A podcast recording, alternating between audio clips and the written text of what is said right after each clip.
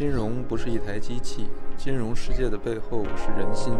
欢迎跟随我的博客一起探究那些伪装成经济术语的人心本质。嗯，各位好啊，我李铁。嗯，我最近也听了一些其他的博客，我感觉大家大部分博客的主播嗓子都还处在哑的状态啊。呃，有的还是录一个博客，还带着很多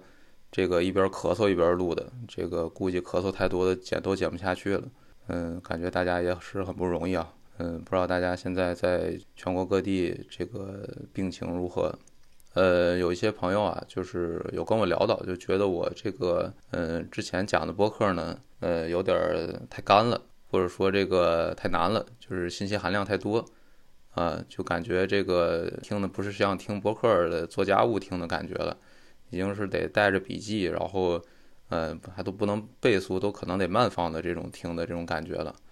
呃，我想说这个情况呢，就是，呃，我觉得没关系，就是，嗯，大家听的话，如果中间觉得有听不懂的东西啊，其实不用太在意啊，因为播客这个东西呢，还是一个有一些陪伴性质的一个东西吧。啊，就是这个东西呢，就是其实我未来会反复的去讲，啊，因为我之前说过，这个投资金融这种东西呢，是一个技术性的知识，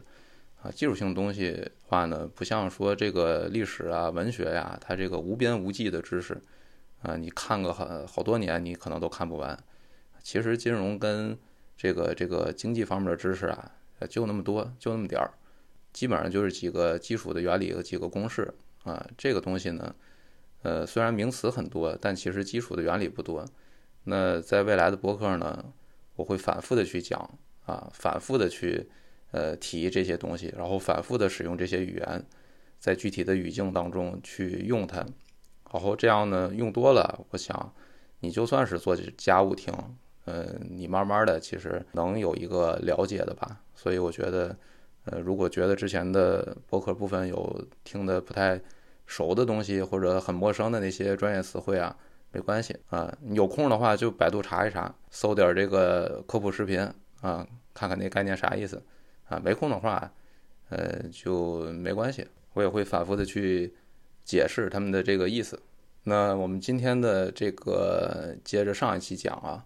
就是上一次呢，我们讲到了这个苏联解体之后呢，以欧美为主导的这种新自由主义世界。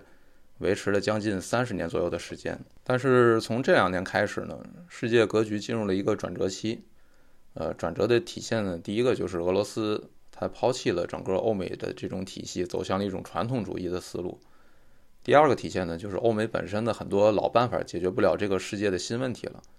啊，或者用马克龙的话讲，叫失去了政治想象力。嗯，这里我想强调一下啊，就我们做的这些分析呢，它并不是现状研究。呃，现状的研究，或者说对当下发生的事情的研究，其实是最难的，呃，甚至可以说就没办法研究，因为我们没有资料啊，我们没有证据，啊，都是靠瞎猜啊，那些是吧？研究海学的，是吧？研究克里姆林宫学的，这都靠猜。那掌握资料的那些人呢，他大部分啊都是还在位当权的人，就他不可能出来把这个内幕啊告诉你，他也没这功夫。所以呢，对于现状的理解，我们大部分情况下只能靠猜。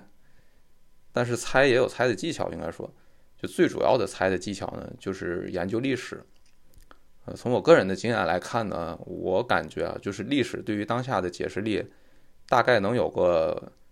五六成的解释力吧。啊，应该说不多也不少。啊，那剩下的一般就是我们看不到，甚至也想不到的一些偶然因素了。就是在历史对当下的解释力这个问题上面呢，我其实是，呃，既反对那种就是所谓的历史主义的那种思维，就什么叫历史主义呢？就觉得历史是有规律的，呃，就觉得这个规律就跟那个物理规律似的，呃，非常的这个有效，百发百中啊，或者说百发九十中，就很高概率，我懂了历史，我就能懂现在。但我觉得其实没有这么高的解释力，就历史其实没有什么绝对必然这种事情。你研究一下，比如说你研究一下四五十年代的历史，你用它去预测八十年代的事儿，你会发现你能预测的成功的概率，呃，撑死了有个五六成就不错了。啊，当然我也不赞同这种彻底的历史虚无主义啊，就觉得什么都是偶然的啊，甚至觉得历史啊都是假的，研究历史对当下一点用都没有。这两种其实都是走极端。啊，现实当中呢，历史对于未来的预测，或者说对现状的理解的帮助，我觉得更类似像足球比赛一样。就比如我们知道这个德国队跟日本队踢的话，那大概率是德国队能赢。但你真踢的时候，还是会受很多这种临时的偶然的因素影响啊，受很多当时的状态的影响。你最后谁赢还不是一个绝对的事儿呢？我们只能说德国赢的这个赔率啊高一些，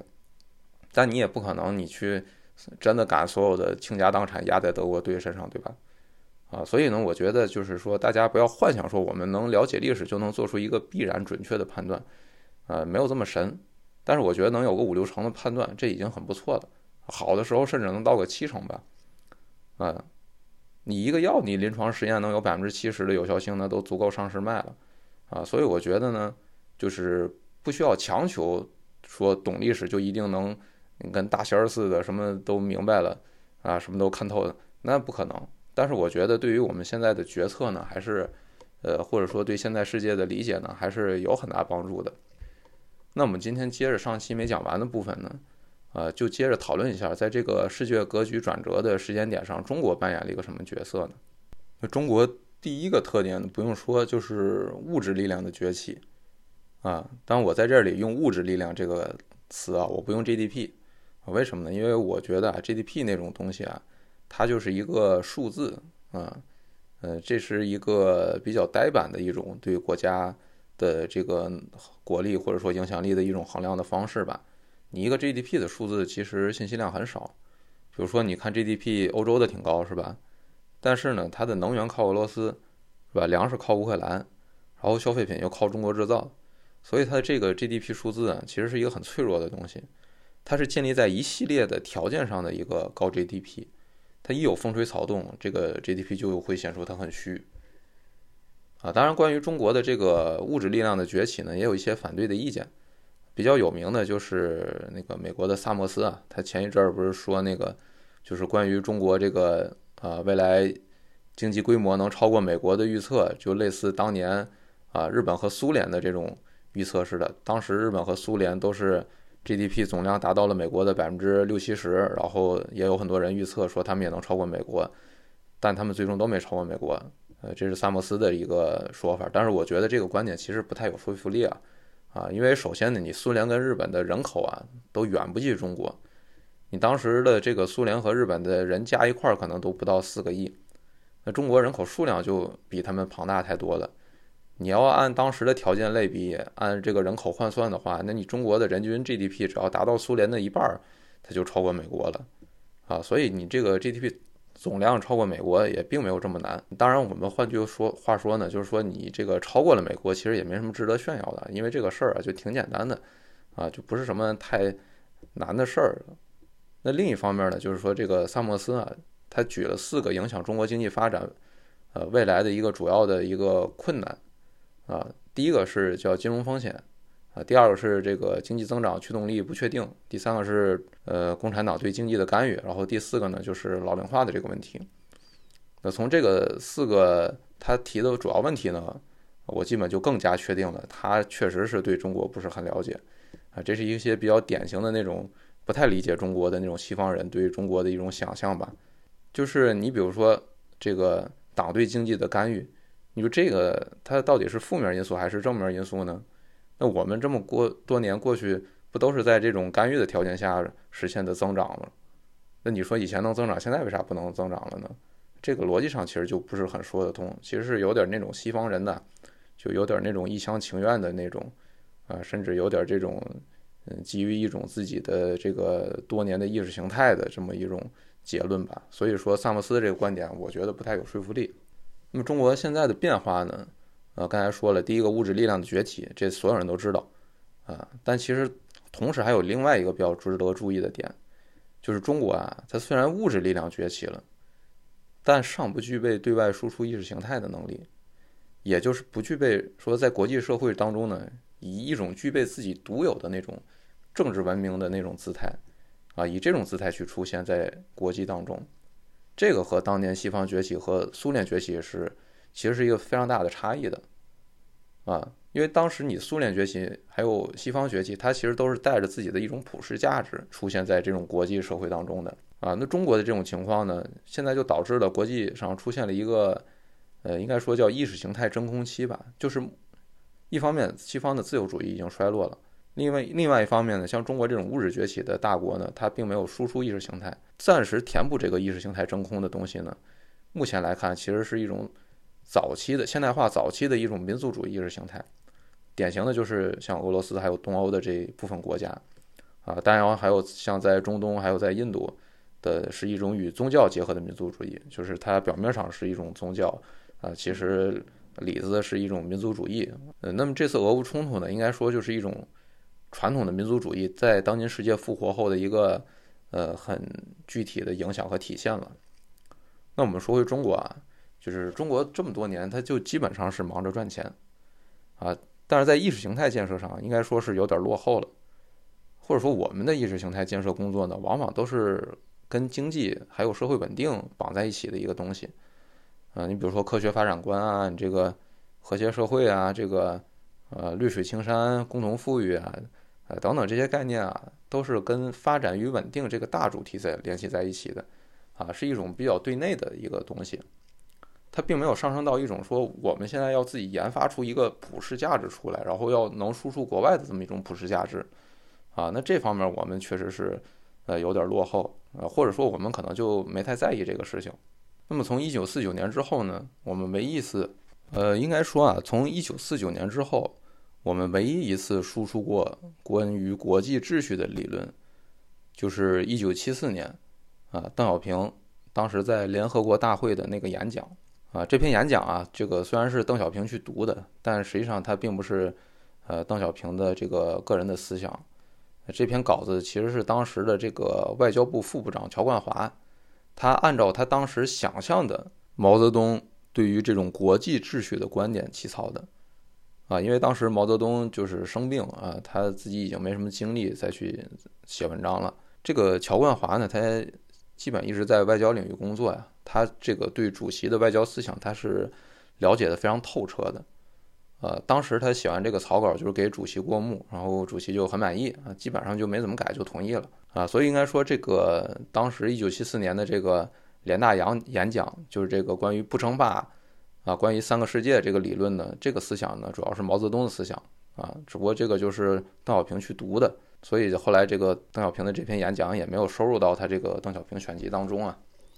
啊，那这个演讲我刚才提到是有两个重要的内容，一个是第三世界理论啊，另外一个是中国这个不称霸的宣言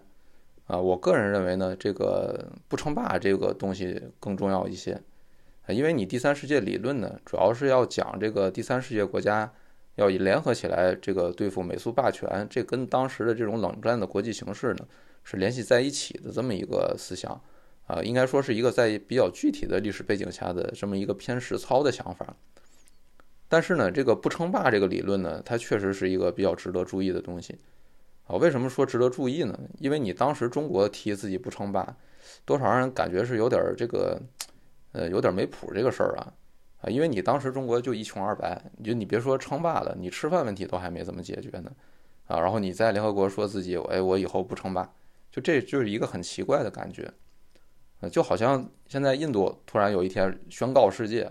啊，说我们以后绝不当世界领导，啊，这个大家就会觉得比较奇怪，是吧？就我们也本来没觉得你能当世界领导，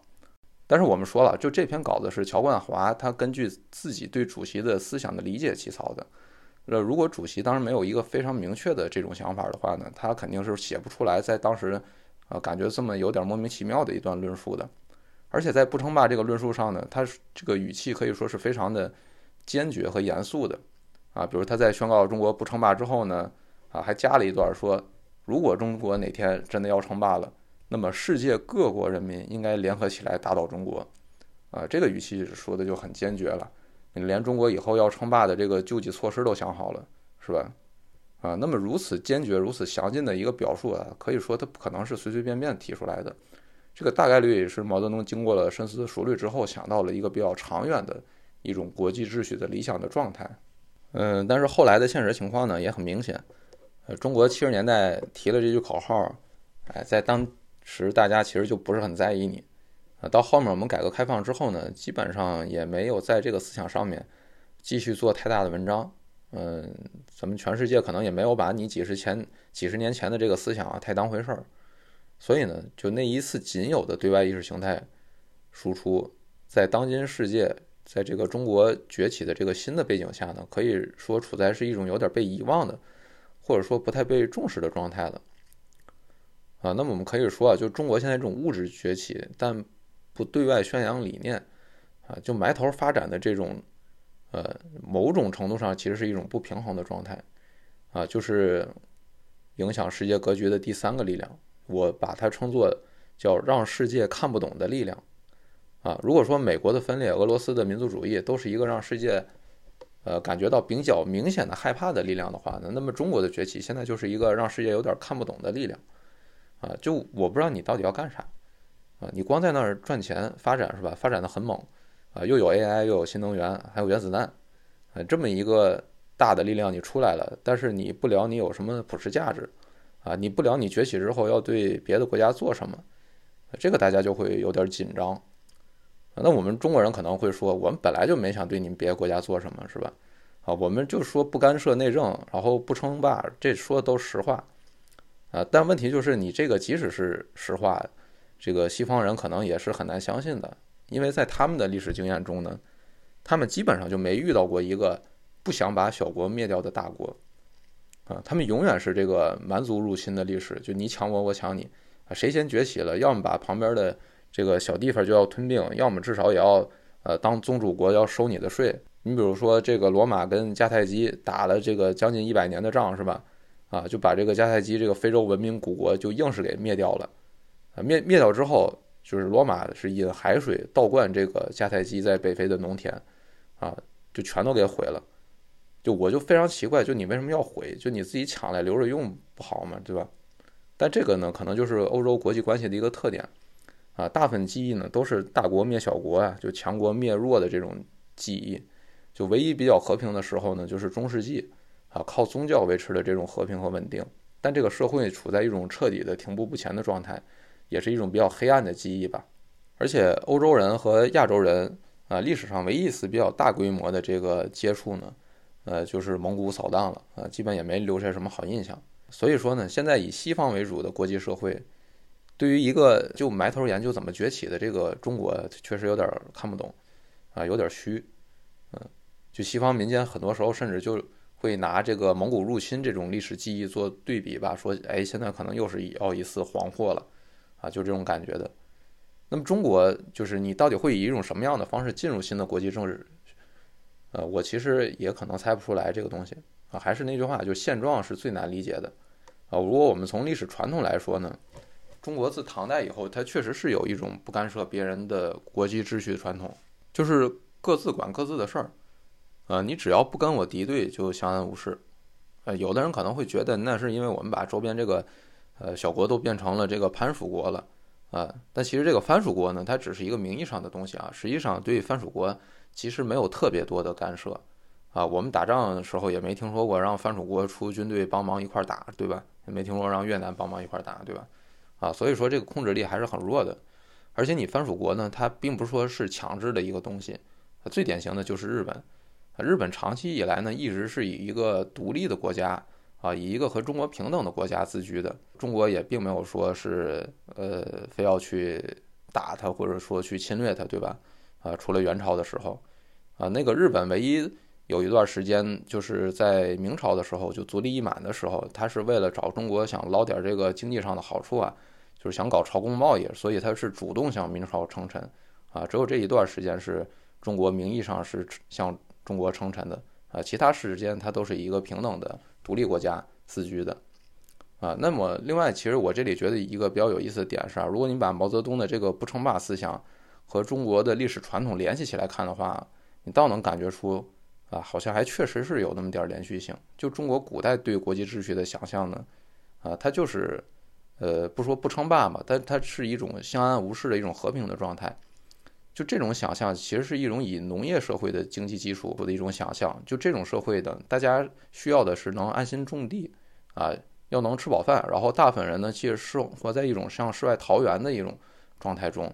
啊，最好的状态就是这种过日子不搞事儿的这么一个状态。那这种稳定的农业社会的想象呢，在春秋战国时候，呃，可以说只是诸子百家中的一派吧。但是你慢慢到了唐宋以后，基本上成了一个呃，在政治上要付诸实现的这么一种比较具体的一个指导思想了。嗯，当然我们这里没有时间太多的聊啊。这个从呃唐宋，我们说历史学界有一个说法叫唐宋变革论，呃，而且在宋代晚期的这个从王安石。啊，一直到苏轼、欧阳修到范仲淹，他们都提了一套对于整个社会治理的一个理想的模型。呃，以后有机会我们再详细讲。但是我们要知道，就是中国的古代不是一个两千年都是一一个状态的呃古代啊，中国的古代发生了其实翻天覆地的变化。啊，那以唐宋为分界，在唐宋以后其实是有很大的不一样的。呃，或者更直接点说呢，就是唐宋跟现在的中国更像一些吧。啊，简单的说的话，啊。那我们就是说，唐宋以后最典型的就是这个朱元璋设计的那套啊，以极度稳定为理想的那种政治制度。那么我们中国的这种传统的对于社会秩序的想象呢，其实是和海洋社会的想象就很不同啊。海洋社会大家就知道就是要冒险，是吧？要去开拓啊，要去战斗啊，要解决的问题就是抢和被抢的问题啊。从这个欧洲的维京海盗，这个应该说是最集中的一个体现了。啊，呃，我们甚至可以说英语民族，我觉得也是继承了整个这个维京海盗的这个大分传统的一个民族。但这个是大家都知道的差异啊。那我们现在其实期待一个东西是什么呢？就是中国在未来参与国际秩序这种重塑的过程当中，它会不会真的做到这种不干涉？啊，就是这种过好日子啊，大家相安无事的这种状态啊，而不是说在对外关系上我们也学习欧美，或者说就学习美国那种，呃，抢劫思维。目前来看，我们基本上还是按照这个不干涉的思路在做的，啊，虽然也有人说是我们不是不干涉，而是想干涉没能力干涉，呃，但目前来看，其实是哪怕对一些小国也其实并没有太过激或者太真正的干涉行为，对吧？你看朝鲜都不怎么干涉他，对吧？我们也想干涉，那你干涉朝鲜最简单了，是吧？啊，那么未来呢，我们就是需要还是看这个事情的发展。啊，如果你持续了一段时间之后呢，比如说各个国家看到中国崛起了十年、二十年，啊，然后好像还真的不像美国那样去外面抢，啊，那那这种情况就是相安无事，啊，充其量就是和你做做生意是吧？然后让你让你们国家这个军阀的孩子来我们这个大学读读书，啊，建立一些这种软性的这种政治人际关系，啊，到时候这种对中国可能看不明白的状态，他很有可能他会最后会转向另外一种。哦，理解中国对于国际秩序的一个想象的这么一种新的一个信任的状态，呃，那么我们现在讲完了这个世界格局的第三个变化，就是中国的这个物质崛起之后，但并没有宣扬任何新的意识形态，啊，以至于让国际社会呢都与中国产生了一种有点看不懂的这个感觉，啊，并且以更多的是负面的预设来看中国，啊，就导致了很多和中国之间的这种冲突与矛盾。啊，包括这个把“一带一路”战略也想象成是什么中国的马歇尔计划呀？啊，在美国那边是想跟中国搞脱钩啊，打压中国啊，啊，就是这一系列的问题，一系列的冲突。嗯，好，那么这一期呢，我们就讨论了中国近年来的这么一个变化以及对世界格局的影响。呃，本来还想讲一下这个中国2023年经济的情况，但这个时间又比较多了，就是呃，下次再讲吧。今天先到这儿。